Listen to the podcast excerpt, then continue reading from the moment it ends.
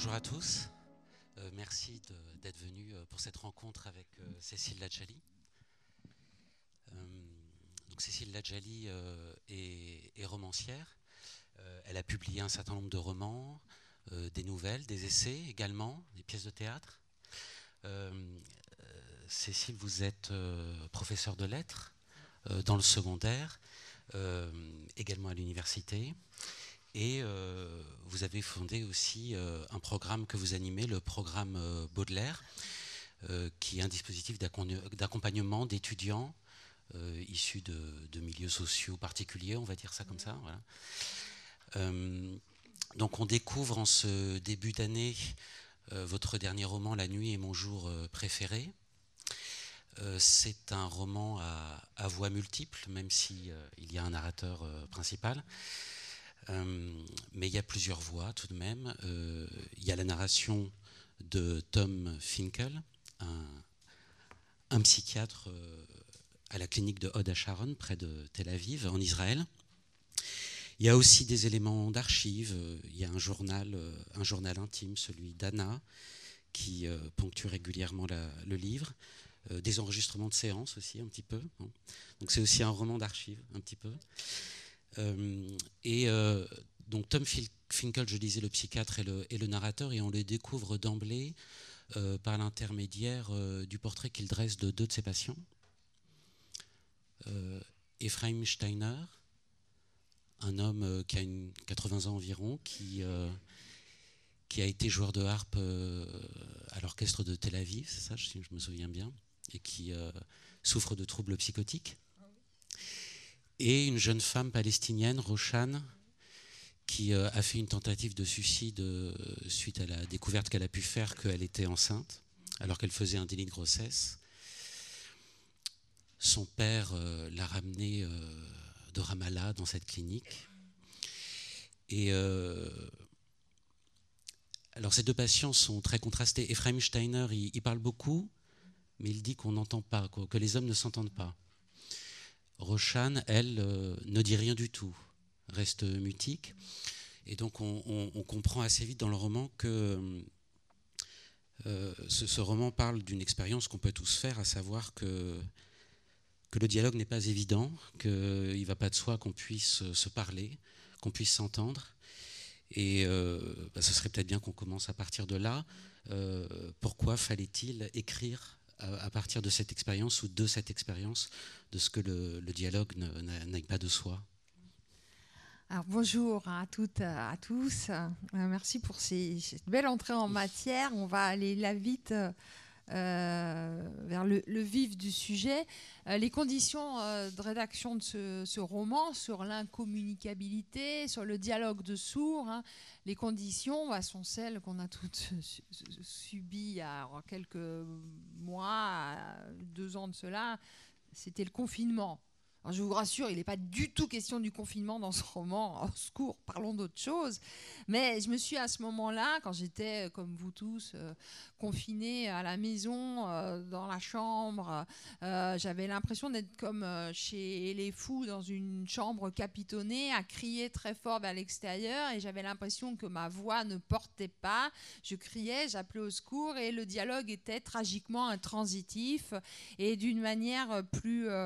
Euh, plus, plus générale, je me suis posé la question de savoir si dans l'existence, on était, enfin moi la première, qui parle tout le temps, qui suis un être de langage en tant que prof, en tant qu'écrivain, si j'étais à même euh, d'avoir cette empathie, cette, euh, cette générosité nécessaire pour me taire. Je suis une mitraillette, je parle beaucoup trop, vous allez vous en rendre compte. Et écouter l'autre, écouter la parole de l'autre, laisser la place à l'autre. Et euh, à cette question-là, j'ai répondu bah non, en fait. Euh, la plupart du temps, euh, moi la première, j'ai l'impression qu'on est, on est très peu capable d'écouter d'écouter autrui, de, lui laisser toute la place. Et les choses dans ce bas monde iraient bien mieux si le dialogue authentique, l'échange empathique avait plus, plus souvent lieu. Donc, euh, euh, écrire un livre, c'est toujours un impératif catégorique. Hein. À un moment donné, on ne décrète pas comme ça d'un sujet. Euh, je vais écrire sur ceci ou cela. C'est que il se passe dans la vie de l'écrivain, en tout cas c'est comme ça que ça se passe chez moi, quelque chose même de presque organique, de viscéral. Il y a quelque chose qui, qui, qui, qui vrille à un moment, qui, nous, qui fait qu'on a, on, ressent le, besoin de déplacer un questionnement qui, engendre un malaise euh, vers la fiction pour pouvoir euh, mettre en mots, euh, incarner dans des personnages quelque chose qui à un moment nous tourmente. Et moi, c'est cette problématique de la claustration, de l'enfermement et du dialogue de sourds, eh bien, je l'ai déplacé dans La nuit est mon jour préféré, et c'est cette chose-là qui est sortie de la nuit du confinement. Voilà, pour venir jusqu'à vous. Mais ça se termine bien. Hein. Voilà. On vous dira pas comment. Euh, en tout cas, euh, donc il y a, l'expérience difficile du, confinement, qui a été une situation euh, particulière, conjoncturelle, liée à la crise sanitaire. Mais c'est aussi ce que je vous glissais tout à l'heure. J'ai aussi l'impression, quand on vous lit, qu'il s'agit aussi un petit peu de séjourner dans ce confinement, de, l'explorer, de peut-être pas justement aller trop vite vers un dialogue qu'on fagoterait mal par précipitation, euh, et, même, ce qui, paraît intéressant, c'est que le, confinement, euh, l'enfermement, la claustration, euh, sont des termes qui permettent de désigner des dimensions, des aspects importants en fait de, notre existence et de notre condition humaine. Et ça permet même d'ailleurs de requalifier certaines situations. dans, le, dans le roman, il est question de l'attente du narrateur, euh, Anna qui a eu euh, un, accident suite à une plongée euh, en apnée. Et c'est pas simplement une patiente inerte, mais c'est une voix confinée que vous essayez justement par, par l'écriture de, comment dire ça de, de, préserver et de, mettre en évidence. quand, quand le narrateur Tom essaye également de repenser à, à ce qu'il pouvait vivre quand il était dans le ventre de sa mère, bah, on comprend aussi qu'un fœtus, c'est une voie confinée, c'est pas juste un amas euh, cellulaire ou de tissu. Euh, il est aussi question de l'enfance d'Ephraim Steiner pendant l'occupation. Euh, et donc là, c'est pas il était caché dans une cave pour être protégé. Et justement, là encore, c'est pas simplement une victime qu'on protège, mais c'est une voie confinée. et et la première partie de votre, votre livre, par ailleurs, s'appelle Où l'on parle des limbes. Oui.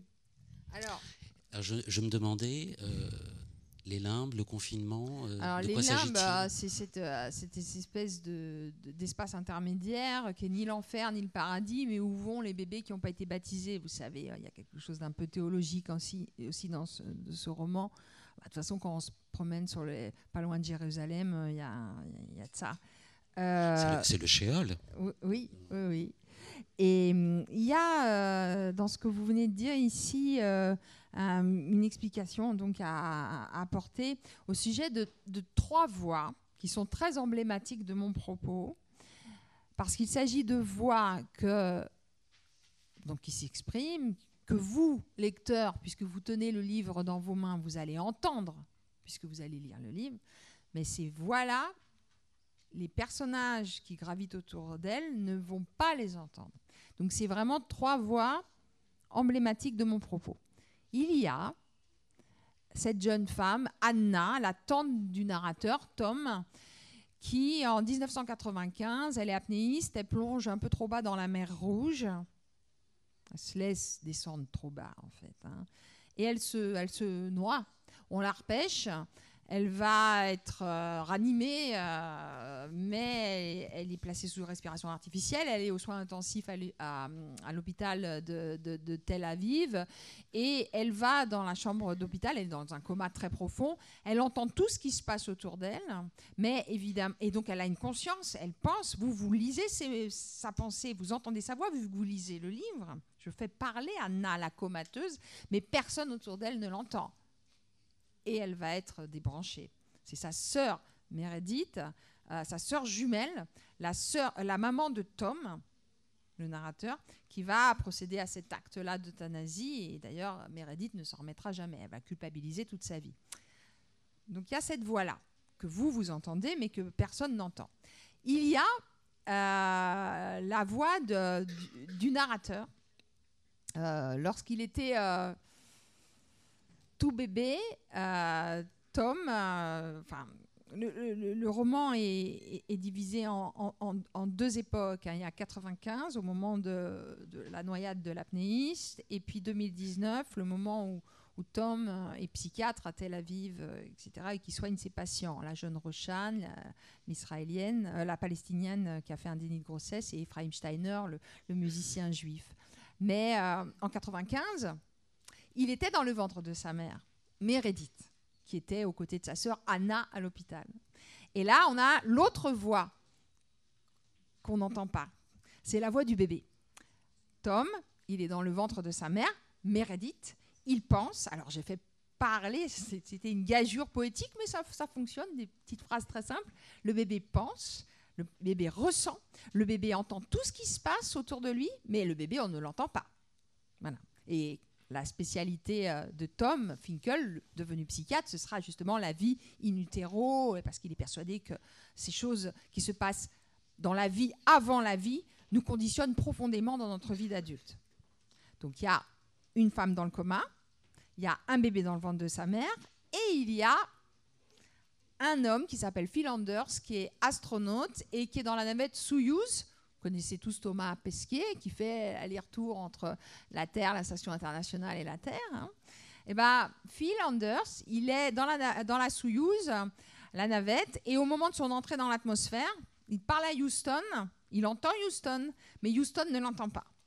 Et là, encore une fois, on est euh, dans un dialogue intransitif, dans, un, dans une voix qui se perd dans le néant et euh, qui, qui ricoche contre le vide. Évidemment, tous ces personnages ont des liens entre eux. Pour tout vous dire, Phil Anders, dans sa Soyouz, c'était le, petit copain de Anna qui est dans le coma. Hein. Et il y a entre les deux, euh, elle qui descend au fond de la mer et lui qui monte, euh, quelque chose dans la symétrie inversée de très proche. Euh, j'ai beaucoup travaillé sur cette poétique-là de, la queue, du fluide, de la mer, de la mer rouge, du placenta où nage, où évolue l'enfant, et de l'espace, parce qu'on sait, on le sait, les astronautes, quand ils, se, quand ils s'entraînent, ils s'entraînent dans des bassins, dans des piscines. Donc, euh, poétiquement, c'est un, livre qui est très dur à pitcher, hein, parce qu'en fait, il faut le lire.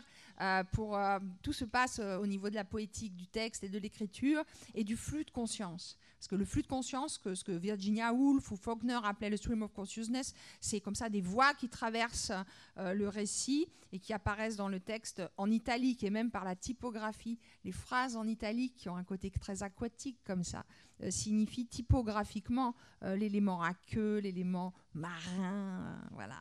Et la mer, la mer rouge où l'on se le noie, et la mer aussi qui est une mer de mort mais qui devient une mer d'amour, parce que c'est là que les Tom et Roshan vont s'aimer pour la première fois. La mère est un véritable personnage. Et la mère sans E, ainsi que la mère avec un E, puisque la relation, euh, le couple Tom Meredith est un couple euh, à part entière. Euh, c'est un roman qui réfléchit beaucoup à la relation entre la mère et son enfant. Et le couple est mère-fils est très très très problématique et très très très très violent. Euh, voilà, c'est un roman qui, qui, qui, parle de ces choses-là, qui, nous, en tout cas moi qui personnellement me, me tourmente pas mal et me le, dialogue. Je suis professeur, j'ai la passion de la transmission, euh, voilà, et j'ai toujours à cœur d'être le plus clair possible et, et de m'assurer. Je vous regarde un peu inquiète. Euh, voilà que l'interlocuteur euh, profite et entend ce que j'ai à lui dire, parce que sinon c'est complètement raté, ça ne marche pas, ça sert à rien. Euh, je suis d'origine iranienne, j'ai été abandonnée à la naissance, adoptée par mes parents français, et j'ai su, parce que j'ai eu des explications et je l'ai, retrouvé, que ma mère biologique, au moment où elle m'attendait, avait fait un déni de grossesse. Vous savez ce que c'est qu'un déni de grossesse hein, C'est le ventre tout plat, le bébé comprimé à l'intérieur. Qu'est-ce qui se passe dans la tête du bébé à ce moment-là? J'en sais trop rien. et puis quand la mère apprend vraiment à la fin qu'elle est enceinte, le, ventre sort d'un coup et c'est terrible. Et euh, comme par hasard, mon héros euh, se pose la question de ce qui se passe euh, dans la tête des êtres qui ont, les bébés, qui ont vécu cette chose-là quand ils étaient compressés dans les organes de leur, de leur maman, voilà, avant la naissance. Et un livre, on l'écrit toujours parce que c'est la possibilité, par le truchement de la fiction, de mettre en mots, de mettre en de mettre à distance des, obsessions très personnelles de, et de circonscrire dans une syntaxe euh, et dans, une histoire qu'on semble avoir complètement inventée du début jusqu'à la fin, euh, des, interrogations très intimes euh, pour pouvoir commencer à, y apporter des, ébauches de réponses. Et moi, je crois que j'écris je, pour avoir moins peur, pour sortir d'une espèce de, nuit. Et évidemment que je ne me souviens pas euh, de ce qui s'est passé quand j'étais dans les entrailles euh, de ma mère. Je ne peux pas m'en souvenir. Le problème, c'est ça, le problème, c'est que ça me colle à la peau et que, euh, voilà, par, par l'exercice poétique, par ces espèces d'intuitions et ces antennes qu'on déploie quand on est écrivain, peut-être qu'on a qu'on a déjà, on, entrevoit à travers nos personnages et les histoires qu'on leur invente des débuts d'explication euh, nous concernant. Voilà, mais c'est un texte de fiction, ça n'a rien à voir avec euh, moi. Mais je vous dis tout, là, je vous dévoile tout, on est entre nous. je n'ai aucune imagination, au fond. Et, et j'ai écrit 14 romans. À chaque fois, on est dans des espaces et des temps très différents. Dans une tranchée en 14-18, dans l'Amérique euh, des années 60 du peintre Marc Rothko. Euh, avec Aral, on est au Kazakhstan. Euh, avec Lévi d'Emily Pearl, on est en Angleterre à la fin du 19e siècle. Mais, à, chaque fois, je sais d'où ça vient, d'où ça part. C'est des variations sur un même thème. J'ai trois grandes obsessions dans mes livres. C'est l'origine, le double, parce que je suis à moitié iranienne, à moitié française, hein, et, euh, et, le pouvoir du langage, euh, les mots comme planche de salut. Et il y a toujours dans les romans que j'écris une aspiration vers le haut, une rédemption possible, parce que les mots euh, sauvent les protagonistes, parce que cette capacité qu'on a à mettre en mots euh, une angoisse, une peur, euh, un problème, fait qu'on est euh, sauvé par l'échange, par, un lexique, par une syntaxe. qu'on offre à l'autre et, qu'en retour on reçoit. Il y a un roman dans tout ce que j'ai pu écrire qui, qui, qui, dit ça, mais sur le mode inversé nocturne. Le personnage ne s'en sort pas, il crève littéralement, à défaut de mots. C'est un livre qui s'appelle Illettré. Mon personnage n'a pas les mots, et il en meurt. Et moi, je suis persuadée que sans les mots, on est moins humain, on est moins vivant, on est moins là euh, entre nous. Voilà. Bon, j'ai dérivé. Non, non, pas du tout. Cette ouverture à l'autre et ce dialogue, euh, il est extrêmement difficile pour le narrateur principal, Tom. Euh, ce qui est frappant, c'est que pour les, deux patients qu'on découvre euh, dès le démarrage du livre, Ephraim Steiner et, Roshan, euh, c'est que le dialogue semble très, facile. Et Tom, d'ailleurs, les observe à un moment donné, de derrière une vitre. il, envie, il le dialogue qui se déroule entre eux. et c'est même tellement facile d'ailleurs qu'à un moment donné, Roshan et Ephraim vont un petit peu s'allier, se liguer ou, conspirer euh, contre Tom. Et euh, donc je, me demandais euh, comment ça se fait que pour certains ça, puisse être si facile comme ça? Et comment ça se fait en particulier que pour des personnes qui sont a priori plus en difficulté parce qu'ils sont patients, qu'ils souffrent de troubles, comment ça se fait que pour ces, ces personnes qui sont censées être beaucoup plus en difficulté, comment ça se fait que ce soit plus facile? C'est vrai que ce sont les, deux malades, les deux fous, les, deux internés qui vont euh, faire la paix les premiers. Euh, Roshan, euh, la palestinienne, et Steiner, le vieux juif, ils s'entendent comme larrons en foire. Et d'ailleurs, Tom en est un peu jaloux. Peut-être parce qu'ils sont plus sages que les autres. Hein. Moi, je suis une amoureuse du XVIe siècle de l'éloge de la folie d'Erasme, de, des, des, des, essais de Michael Batkin sur l'inversion carnavalesque. Et je suis euh, assez au courant littérairement et esthétiquement que dans l'univers baroque, et relisons Shakespeare, hein, c'est le fou, le foule, qui est le plus sage. Et euh, tous les deux euh, ont suffisamment, en dépit de leur folie, hein, ils sont un peu malades puisqu'ils sont internés, euh, c'est ces deux-là qui sont le plus à même de s'entendre et de faire la paix et de proposer une sorte de, modèle à Tom qui les regarde euh, absolument euh, de, voilà, de cette entente réciproque. et de cette. c'est simplement parce que je crois qu'ils n'ont plus rien à perdre et parce que c'est complètement désintéressé. c'est de l'amour pur, de l'empathie pure. Il y a toujours un rapport de domination entre un patient, enfin un soignant et son patient. Euh, je pense que et puis il est amoureux d'elle. Il est, euh, il est, il, fait quelque chose sur le plan éthique on n'a pas le droit de faire. Hein. C'est un psy qui tombe amoureux de sa patiente quand même. Hein.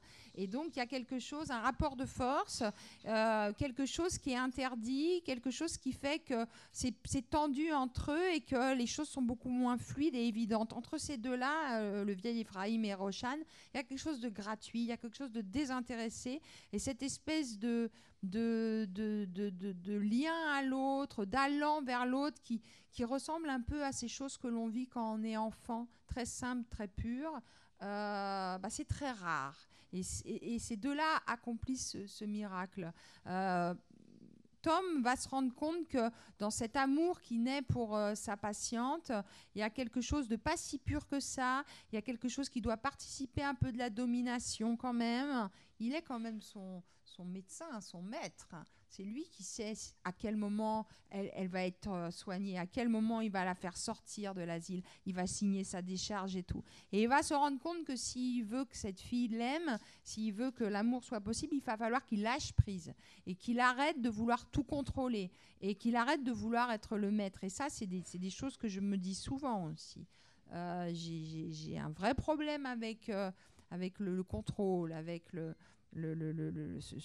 cette illusion du contrôle, a commencé par, euh, par, l'écriture. Hein. Je vous disais tout à l'heure, euh, c'est en écrivant que j'ai moins peur, que je trouve mon fil à plomb, euh, mais je sais que tout ça, c'est du, c'est, du baratin. Je ne maîtrise rien du tout, seulement je, fais ce que je peux. Et, et pareil, j'ai une parole de, de, prof, de maître. à un moment, je ferais mieux de me taire. et je ferais mieux d'écouter. Et la, la jeune Rochane, elle a compris que le, silence, le mutisme pouvait être beaucoup plus puissant que l'hémorragie verbale. Euh, et j'ai des élèves dans le secondaire qui sont malentendants, qui lisent sur les lèvres, qui sont sourds. Donc, en fait, et ils m'ont appris, ces élèves, que le silence pouvait être terriblement éloquent. Voilà. Mais moi, je suis une angoissée, alors je parle tout le temps, je m'arrête pas parce que j'ai peur du vide. Voilà. Et par moments, il faut supporter le silence, supporter le vide et attendre que l'autre euh, entre dans notre vie. Et c'est qu'à ce moment-là qu'on laisse toute la place à l'autre. Sinon, quand on parle trop, on fout les jetons aux autres. En fait, on les, repousse. Donc, euh, voilà. Il n'y a que moi qui parle, là. Heureusement que vous êtes là. Hein. oh là là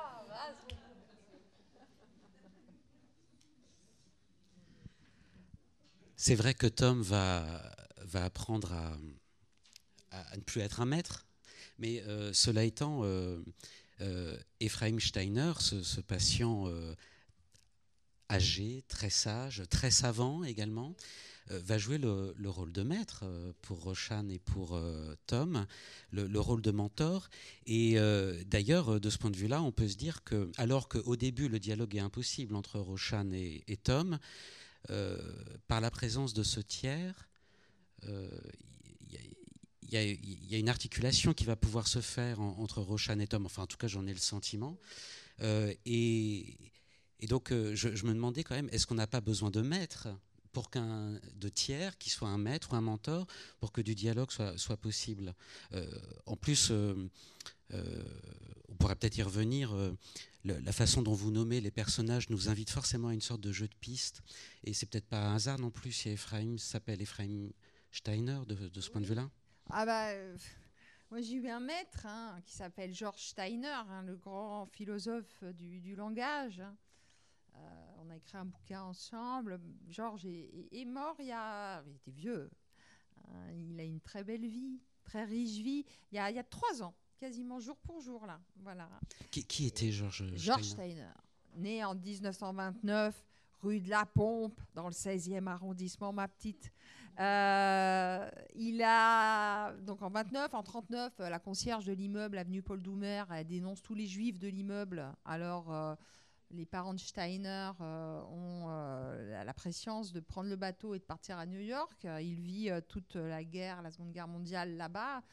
Et après, il revient en Europe euh, et euh, il devient un immense professeur au Churchill College à Cambridge. Il est professeur émérite à Harvard. Il a la chaire de poétique euh, à Boston. Enfin bon, c'est un monstre. C'est l'un des derniers. C'était l'un des derniers grands représentants de la grande culture humaniste d'avant-guerre. immense musicologue aussi. Et c'est quelqu'un si vous, devez lire Steiner, lisez un tout petit livre de lui qui s'appelle Dans le château de Barbe Bleue. C'est une référence à l'opéra de Béla Bartok. Euh, ça commence euh, par cette pensée de Steiner. Il pense que le XXe siècle a ouvert la septième porte. Il y a sept portes dans l'opéra de Bartok. La septième, la septième porte sur la nuit. Et Steiner est juif. J'aurais dû même commencer par cela. Et il se pose la question de savoir comment cela est-il possible que ce soit dans le pays peut-être le plus civilisé au monde, il pense à l'Allemagne, que ce soit au milieu du XXe siècle organisé la plus terrible de toutes les barbaries. Et il réalise qu'il euh, n'est pas le seul, mais il le met en mots dans ce livre tout petit, facile, lisez-le que le grand rêve des Aufklärung, des Lumières du XVIIIe siècle, a été littéralement battu en brèche par le milieu du XXe siècle. Les auteurs, tout va bien? Il y a quelqu'un qui est tombé?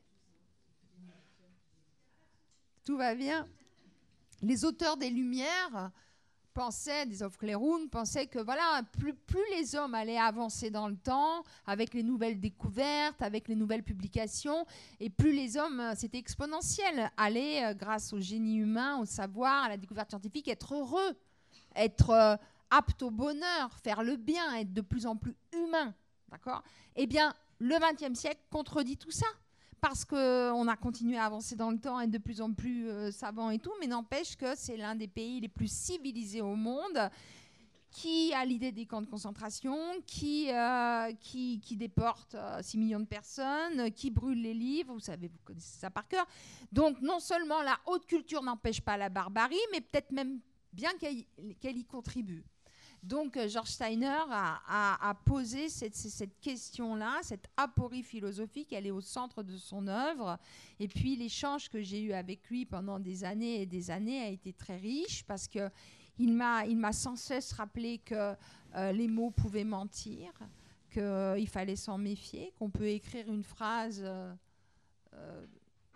grammaticalement et syntaxiquement correcte comme Auschwitz n'a jamais existé et pourtant, on commet un, crime contre l'esprit. Ça s'appelle du négationnisme. Donc, mais il me disait aussi, seule la musique ne peut pas mentir.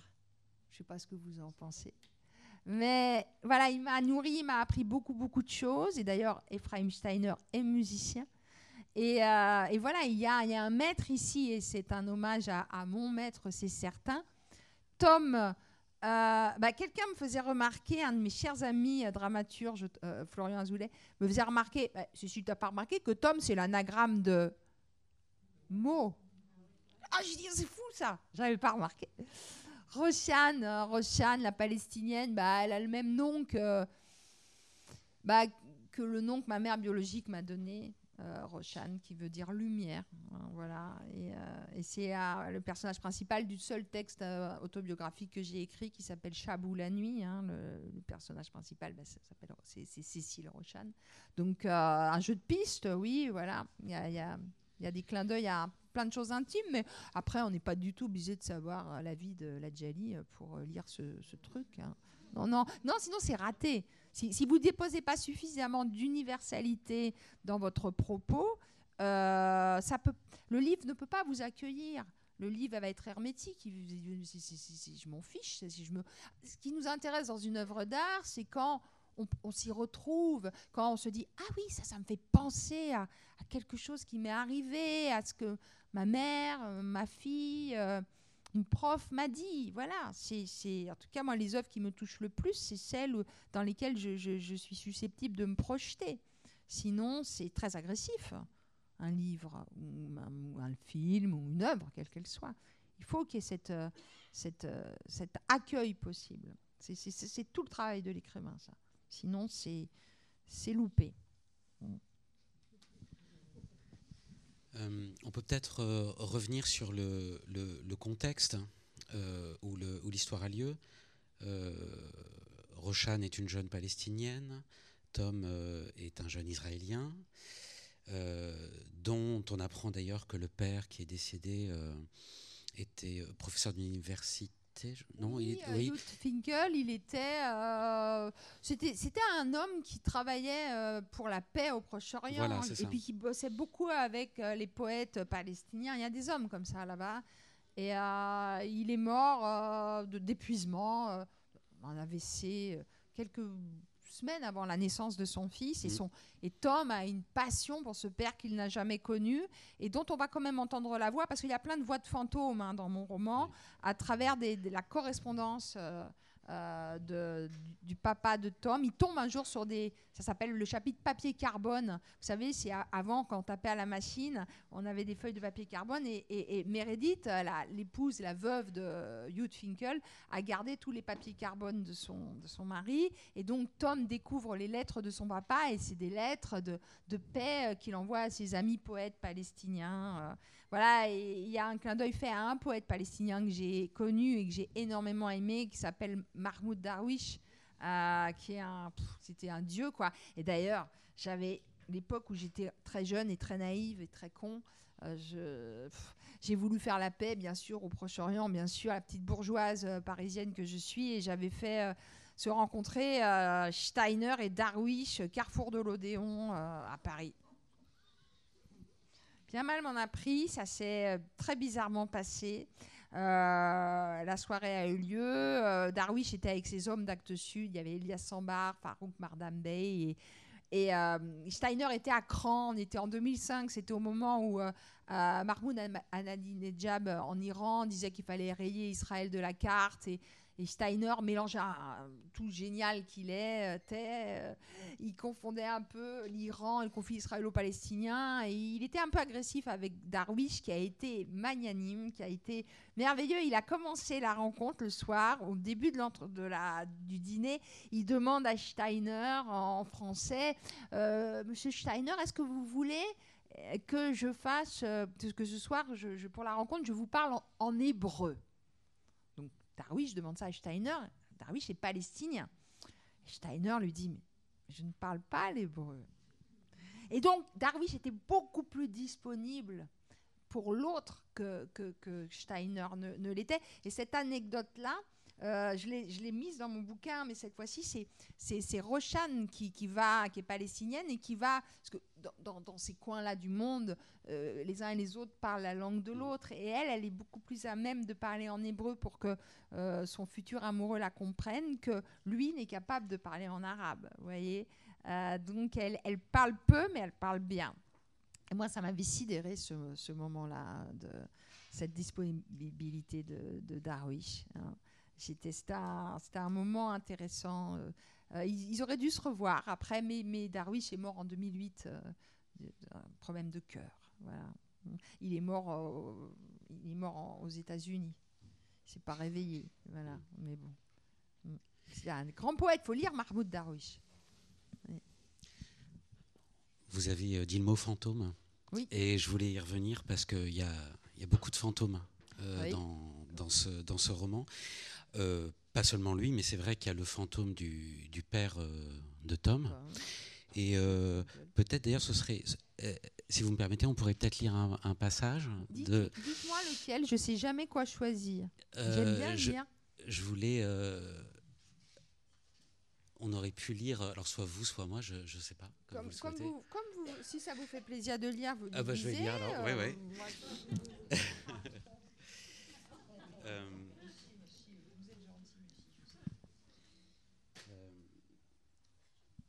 C'est cet homme qui parle. Il est assis sur le fauteuil à côté du lit. Il me regarde dormir depuis un moment. Dans la semi-pénombre de la chambre, je le vois. Je vois le fantôme de mon père. Il vient souvent. Il attend toujours que j'ouvre les yeux pour me parler. Il ne me brusque jamais. Fantôme en hébreu signifie esprit décousu. Le fantôme revient car on n'a pas bien cousu son linceul. Il est en quête de couture. La couture se fait avec la voix. C'est le dialogue qui permet la réparation, d'après mon père. Mais je ne veux pas lui parler ce soir. J'ai peur. Je me recroqueville contre Rochane qui dort profondément. Je l'entends respirer. De toute façon, elle ne verrait pas le fantôme. Il ne se montre qu'à moi. C'est avec moi que l'esprit décousu veut parler. Mais si je parle, je réveillerai Rochane. Alors je me tais, ça m'arrange. Fantôme en hébreu signifie euh, esprit décousu et le fantôme est en quête de couture.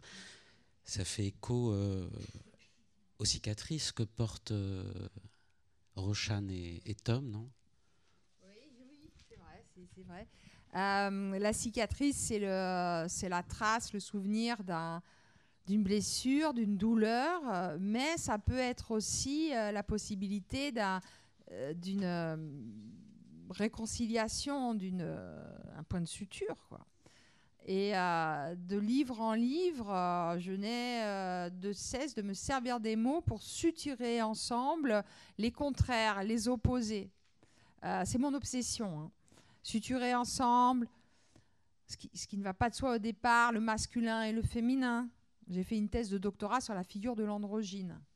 Obsession totale chez moi suturer ensemble l'Orient et l'Occident. Je suis iranienne et j'ai été élevée par des Français. Je sais pas trop où je suis. Hein. Vulgairement, je suis cul entre deux chaises tout le temps. Je crois que c'est Steiner qui disait quand on est écrivain, on est en extraterritorialité. En fait, on est nulle part et partout, peut-être, je sais pas. Suturer ensemble aussi le corps et l'esprit. Parce que très bêtement, depuis toujours, j'ai une tendance à vouloir séparer l'un de l'autre et c'est une très grosse bêtise. Euh, donc euh, voilà, les, livres, euh, à la faveur du langage, essayent de réconcilier les contraires.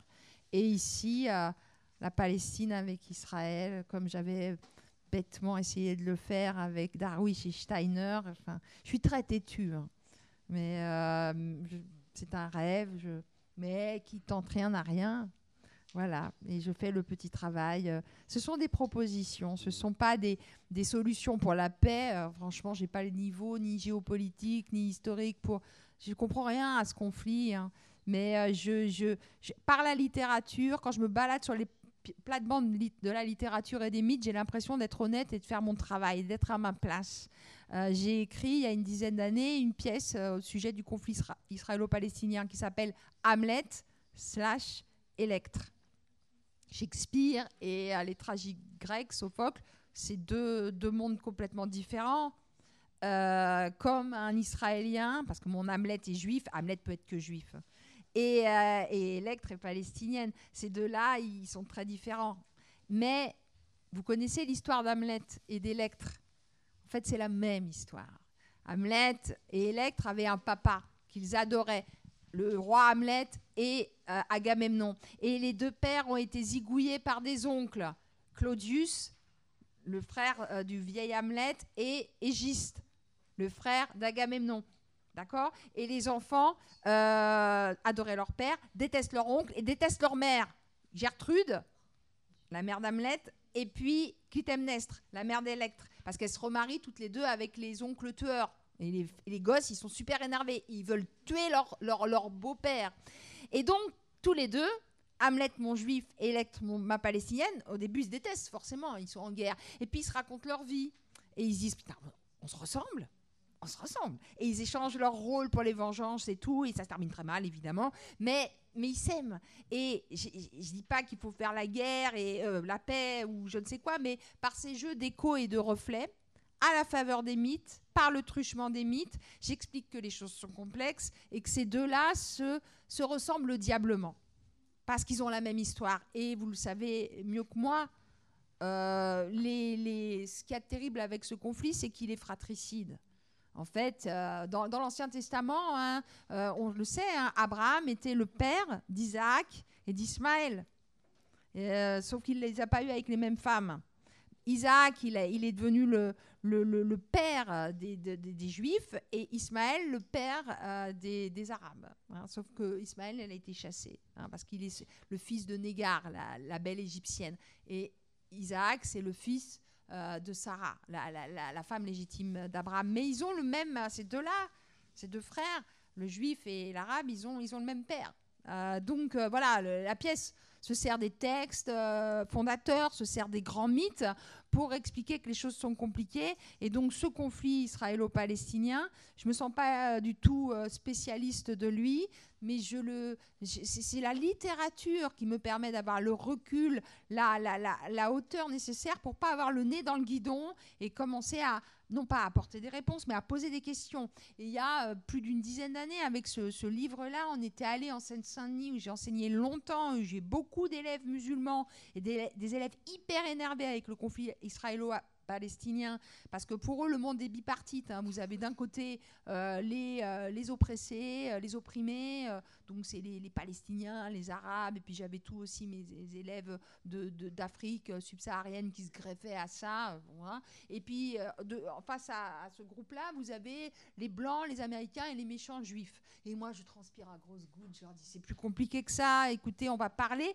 Et, et à chaque fois que ça, ça pétait dans la bande de Gaza, j'avais des élèves hyper énervé alors qu'il place pas la Palestine sur une carte, hein, mais qui faisait brûler des poubelles à Bobigny et tout. Je dis, on va se calmer, on va se calmer, on va parler de ce conflit, on va essayer de comprendre. Mais moi, je, vais, je me servir des mythes pour ça. Et on s'était servi avec William Mesguich, qui est un grand ami, le fils de Daniel. La pièce a été montée à Hamlet Electre à la MC 93 et grâce à Shakespeare, Hamlet et grâce à Sophocle, Electre, on avait pu aborder euh, sereinement, avec la hauteur et le recul nécessaire, ce, sujet qui fâche là, du conflit israélo-palestinien. Et les gamins ont été merveilleux. Il y a eu des débats et tout, mais parce qu'on n'était pas le nez dans le guidon. Euh, et c'est ce que j'explique à la librairie Vice Versa et l'Institut français qui me reçoivent dans quelques semaines. Normalement, j'y vais à, Jérusalem, là, Tel Aviv et Haïfa, où je suis invitée. elle, m'a dit, hein, la dame de Vice Versa, qu'ils que j'allais être surveillée parce que euh, je parle du conflit israélo-palestinien, donc euh, je pense que les Israéliens veulent être sûrs, vu ma tête en plus et mon nom, que je suis pas euh, une terroriste. donc j'ai dit mais c'est pas grave, qu'ils surveillent ce qu'ils veulent. Moi je, vais parler de poésie et je vais pas parler de politique. Voilà. Bon, je suis un peu, à mon avis, je vais un peu, un peu avoir les jetons. on va, vais peut-être avoir des questions pas toujours très agréables, mais c'est pas grave. Justement, j'ai dit que j'attendais de ce voyage euh, euh, une vraie leçon, quoi. Là, je vais moins parler, et je vais écouter ce qu'on va me dire. Voilà, pour essayer de comprendre ce qui se passe, parce que j'y comprends rien en fait. J'écris des romans dessus, mais j'y comprends rien. Bah, de toute façon, c'est pour ça qu'on écrit, c'est qu'on n'y comprend pas grand-chose. Euh. Euh, on, a, on a parlé de, deux situations ou de deux pôles de votre roman, euh, le confinement, la claustration, le dialogue. Il y a, moi, j'ai décelé un autre pôle dans, ce, dans ces romans. ce serait celui d'une liberté dans, un, isolement absolu, avec une absence totale de gravité. parce qu'en fait, on, disait tout à l'heure que Tom Finkel, le psychiatre, euh, fait des recherches sur la vie intra-utérine. Euh, mais à vrai dire, euh, c'est ce qui est annoncé au début du roman, mais il a l'air d'être beaucoup plus intéressé par la descente de la navette Soyuz en 1995. on le voit beaucoup plus travailler là-dessus. Et, même, il, visionne beaucoup de vidéos de cette descente. Il, montre ses vidéos à, ses deux patients. donc, il est, il est fasciné par, par l'ascension de l'astronaute Phil Anders. Euh, vous avez dit, c'est mis en parallèle avec la descente de Anna, son, son ancien amour, euh, dans la mer morte.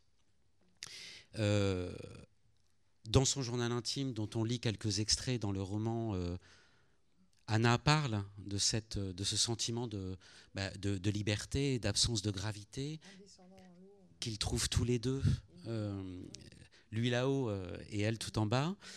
alors, moi, je me suis interrogé, est-ce que c'est une expérience de liberté authentique?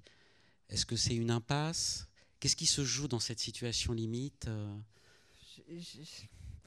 on doit euh, à un moment avoir ressentir, euh, quand on plonge comme Anna, euh, ressentir l'espace infini, la liberté, mais quand on pousse trop loin le curseur de cette ivresse-là, on en meurt. lui s'en sort mieux. et c'est comme le, bébé dans le placenta, à un moment, ça c'est vraiment quelque chose que j'ai intuitionné, que j'ai écrit. Euh, le, bébé qui est dans le ventre de la mère, il nage, il est dans le placenta. Celui qui subit le déni de grossesse, il est euh, complètement compressé dans les organes et les viscères. Et au moment où le ventre sort d'un coup, c'est un film d'horreur, hein, c'est Alien. Hein, euh, d'un seul coup, il peut, lui, le bébé, déployer ses bras, ses jambes. Et, j'ai écrit une page ou deux là-dessus sur la sensation qui devait être celle du bébé, quelque chose dans cette infinité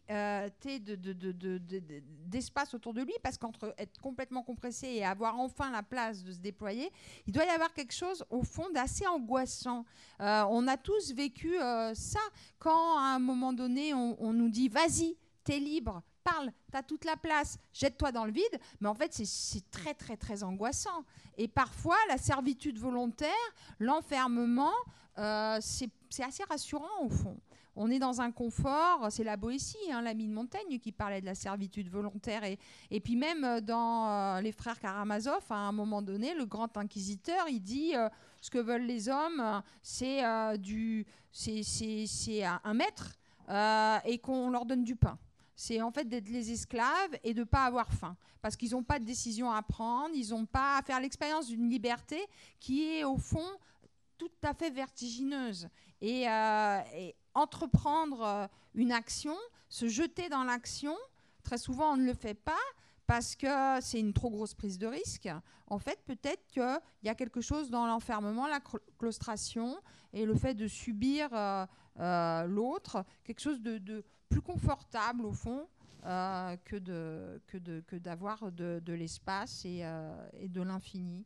Euh, Mais dans l'infini, on n'entend pas, on n'entend pas la voix des autres. Dans la, y a, y a... Non. Alors qu'au moins dans le oui. dans le confinement, on entend les voix quand même. Il y a une proximité, oui. Dans, dans, le confinement, oui, on est, on reste les uns avec les autres. Mm. Donc, mais après, on peut euh, le dialogue peut être compliqué quand on est les uns sur les autres. Je ne sais pas comment ça s'est passé, vos confinements, vous, si vous vous êtes foutu sur la gueule avec vos conjoints, vos enfants. Euh, voilà, il faut, c'est un art, hein, ça. Hein. Mais, euh, mais, mais l'infini, pour moi, cette mer, cet espace, c'est du vide. C'est pas, c'est pas si positif que ça. C'est un, un, délire de puissance. C'est le lieu de l'ubris. Euh, et les Grecs euh, nous l'ont tous appris avec la mythologie quand on dépasse la limite, ça s'appelle l'ubris, hein, l'orgueil. Hein, pour parler comme les chrétiens là, euh, c'est le châtiment, c'est la mort. Icare, on lui a dit de voler à mi-hauteur, il va trop haut, vous savez ce qui lui arrive. l'ubris, c'est le pire des péchés. Et, et voilà, le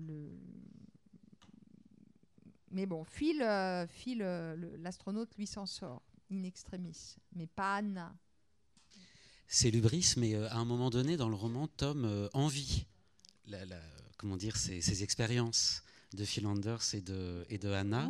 Et d'ailleurs, il, il, il, envie ses expériences parce qu'il considère que c'est la possibilité de, de, la possibilité du doute.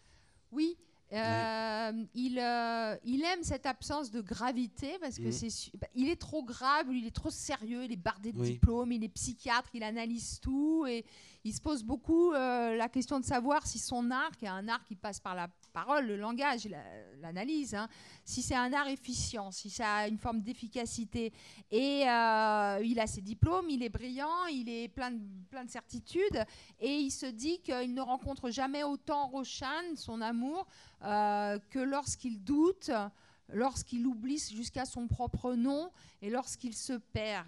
Et un jour, il est euh, au volant de sa voiture, il reconnaît pas le paysage et il sait que là, il est en train de lâcher prise, il est en train de douter, il est en train de se perdre, il est en train de ne plus rien reconnaître. Et c'est peut-être à ce moment-là qu'il va authentiquement vers Roshan, vers euh, cette femme euh, inconnue pour laquelle il faut être nécessairement dans cet état-là de perplexité, euh, pour, euh, pour que la rencontre euh, ait, lieu. Et il y a dans les recherches de, de, de, Tom et cette certitude qu'à un moment, il faut lâcher prise pour trouver la pépite que, que l'on cherche. Il y a dans les recherches de Tom une métaphore de, l'écriture, de l'écrivain. moi, quand j'écris, quand j'essaye d'écrire correctement, je sais qu'à un moment donné, ah, je vous ai dit tout à l'heure que mon défaut, c'était le désir de contrôle et euh, tout ça. Bah, si je veux que la grâce, à un moment, se, dépose sur la page, que quelque chose d'intéressant advienne, il faut que j'admette qu'il faut lâcher l'affaire, il faut lâcher prise, il faut demander aux mots de me prendre par la main, au langage de me parler, au langage de courir, aux mots de courir très vite devant moi. Et, et de plus trop bien comprendre ce qui est en train de se passer. C'est pas agréable parce que là vous vous maîtrisez plus, mais c'est dans ces moments-là de descente, de catabase, hein, pour parler comme euh, les poètes. Hein, la catabase, c'est la descente aux enfers. C'est Orphée euh, qui, qui, qui, avait pour prétexte Eurydice, mais en fait sa femme, il s'en fiche, ce qu'il veut, c'est descendre voir ce qui se passe en bas, voir les ombres et en revenir vivant pour écrire un livre plein de lumière sur le souvenir de la descente et de la nuit. bah, c'est au moment où on descend, où on s'accroche plus à rien, c'est à ce moment-là, en tout cas personnellement, que du point de vue de l'écriture, je sais que poétiquement, stylistiquement, il se passe un truc. Et que je vais pouvoir vous offrir ensuite quelque chose de pas trop nul. Et après, la catabase et la descente, l'écriture, c'est une remontée. Et c'est là que vous placez dans la lumière ces petits cailloux d'ombre que vous êtes, vous êtes allés arracher aux entrailles de la terre, se souvenir des ombres de la nuit, de la station dans le ventre, le placenta, l'obscur, l'origine, tout ça, c'est ces saloperies du bas, là. Vous remontez, vous mettez ça après en mots sur la page, et on y voit un peu plus clair. En tout cas, moi. Après, vous, j'espère. Et c'est à nous ensuite, lecteurs, de nous saisir euh, de l'œuvre. Là, ils n'ont ils ont, pas du tout envie. Là. Ils se disent, elle est complètement starbée. euh... Livrer les petits, les petits secrets de fabrique. En tout cas, euh, ben, on, on, va, on va s'arrêter là, mais cela étant, si vous souhaitez rencontrer Cécile Ladjali, il y a un moment de, de, dédicace juste à côté qui fait suite à cette rencontre. Merci, beaucoup, hein, pour cette euh, conversation et, et merci à vous.